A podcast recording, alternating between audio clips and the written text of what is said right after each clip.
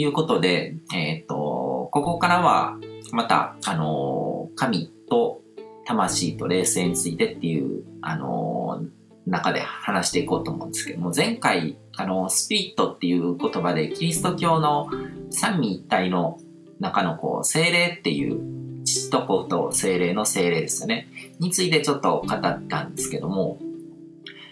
あのまあ、もともとアメリカっていうのはそういうキリスト教文、あの文化の流れをずっと背景に、あの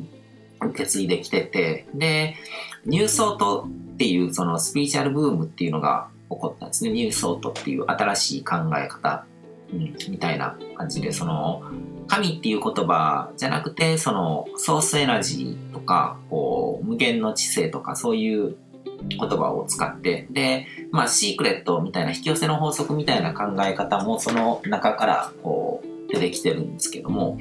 僕が結構あの、この本良かったなって思ってる本で、こう、ラルフ・ゴルド・トラインっていう人の、あの、日本語の題名で、人生の扉を開く万能の鍵っていうのがあって、で、えっ、ー、と、英語だと In tune with the、えっ、ー、と、infinite。だから、無限の知性とか、こう、そういうものにこう、チューニングするっていう感じのニュアンスの本なんですけど、まあ、引き寄せの法則的なことをこう100年前とかに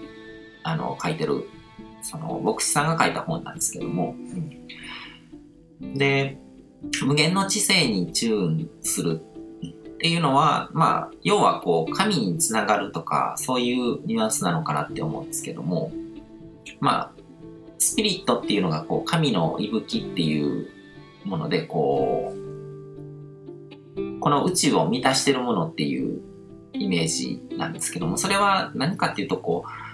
あの、情報なわけですよね。こう無限の知性イコール情報で、情報によってこの宇宙は満たされていると。だから宇宙は情報でできているっていうのと、ほぼ同じようなニュアンスで、うん、捉えていいのかなと思ってて。で、そういう、あの、文脈で見ると、こう、神イコール情報っていうふうに取ることができるんですね。情報って言ってもいいし、まあ無限の知性っていう、知性っていう言い方をしてもいいし、だから聖書でもあの、言葉は神であったっていうことが言われてるわけですね。で、言葉っていうのは、あの、日本語で言うところの言葉じゃなくて、ロゴス。つまりあの、概念とかそういう情報に何か意味の伴ったもの。っていうニュアンスで語られてるんですけども、うん。だから、神イコール情報っていうふうに見てもいいと思うし、情報っていうのも、こう、広く捉えると宇宙そのものを作ってるものだし、うん、で、そういう、まあ、人の理性とか、その認識能力とかが生み出したものが神っていうものを生み出してると。そういうふうに捉えることもできるわけですね。で、この宇宙にある情報とかは全てこう、神の息吹みたいなもので、人がこう、あの、力を借りることができるわけですね。僕らはこう普通に情報の中に身を置いてるわけで、で、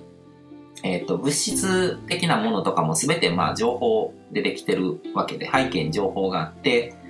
で、あの、物理的な存在になってるわけで、そういう感覚だと思うんですね。それがスピリットとか霊性とかそういう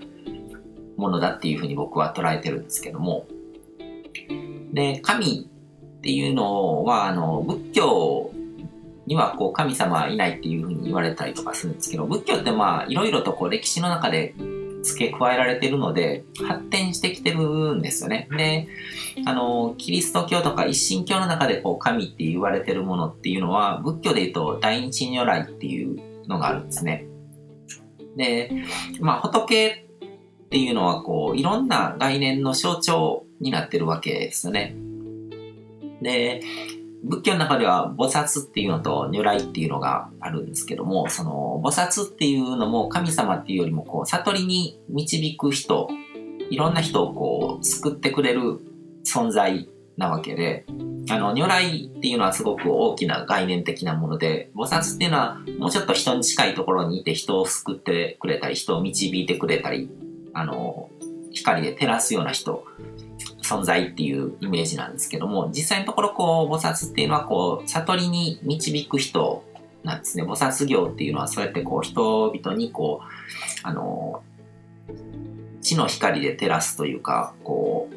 あの、啓蒙とか教育とかをこう行動で示す人ですね。何か教えてる人っていうよりは自分の生き方を見せることによって人々のこう可能性を開いていく人っていうニュアンスだと思うんですけども。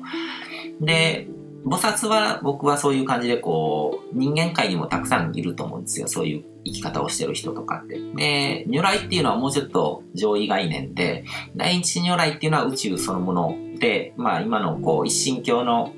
あのー、世界の神とか情報とか、そういう風にも捉えられるし、で、如来で言うと、あの、薬師如来っていうのもあるんですけど、あれはまあ無病息災とかの象徴なわけですよね。その健康的でこう、当時はこう、病気とかそういう健康を損なうということがすごく一般の人たちにとってはこう、恐ろしいことだったわけで、で、それをこう、癒してくれるような、遠ざけてくれるような、存在っていうものをこう概念を作って、それを薬師如来っていう言葉を与えて、あの、それを信仰するっていうことが起こったんだと思うんですけども。で、阿弥陀如来っていうのは、あの、大神如来のこう身近になった版みたいなイメージですかね。だから、あの、極楽浄土っていう、あの、仏教は、あの、お釈迦様が涅槃に行ったって言って、で、下脱してみんな涅槃に行くっていうことを目指すけども、だんだんだんだんそれがこう、権威がついてきて、こう、修行をしまくった人じゃないと、こう、涅槃に行けないみたいなイメージになってきて、で、一般の人は、なんかその涅槃からすごく遠いところにいて苦しみながら生きてるっていうところになってたのが、あの、まあ、あの、浄土真宗とか浄土宗っていうのは、あの、キリスト教の影響とかも受けてるんだと思うんですけども、阿弥陀如来っていうのを作って、阿弥陀様が、あのー、まあ、南無阿弥陀仏っていうことを唱えるだけで阿弥陀さん様とこうご縁ができて、で、極楽浄土に行くことができると。極楽浄土っていうのは涅槃と僕らが生きてるこう、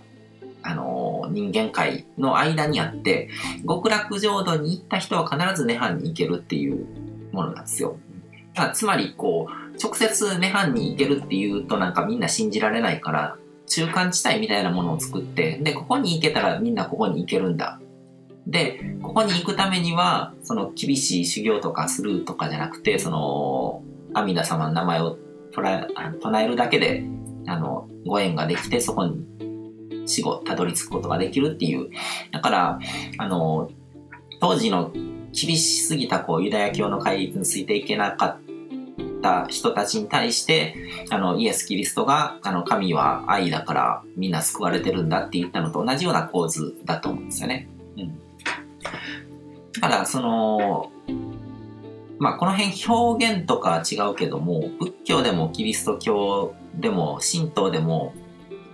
根っこは同じことを言ってるんですよね。で、その、スピリット、まあ、前回もちょろっと話しましたけども、その、父と子と精霊の精霊、こう神の息吹としてこう、この世を満たしているものっていうのは、言ってみれば、神道でいうところのあの、八百万の神とかっていうのとつながるような考えだとも言えるし、うん。で、何にしても、こう、人は心というか意識、まあ精神ですよね。マインドっていう器を通じて神様とつながってるっていうことを言ってるわけですね。うん。だからそういう存在として神っていうものを定義してるっていうふうに言うこともできますね。宇宙とか自然そのものとか、うん、この世界を作り出してるこう源みたいなもの。うん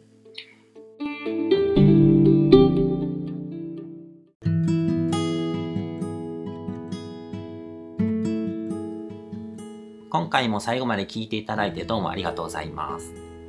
チャンネルの説明ページの方に僕が提供している悟り式コーチングの最初の2ヶ月分を無料で受講できる案内があります。ゴール設定とアファメーションについて詳しく解説してるんですけども、僕自身もこれらのことを本格的に取り組み始めて、で、それで大きく人生を変えたという経験があるので、あの、まだ受講したことがない方であったりとか、このタイミングでピンとくる方はぜひ登録して体験してみてください。また、僕がどんな人間なのかを簡単に知ってもらえる2分ほどで読める会員プロフィールのリンクも貼ってます。僕自身がインターネットを通じた出会いによって自分の人生を大きく変えたので、この出会いがあなたの人生を変える良いものになることを願ってます。ではまた次の放送でお会いしましょう。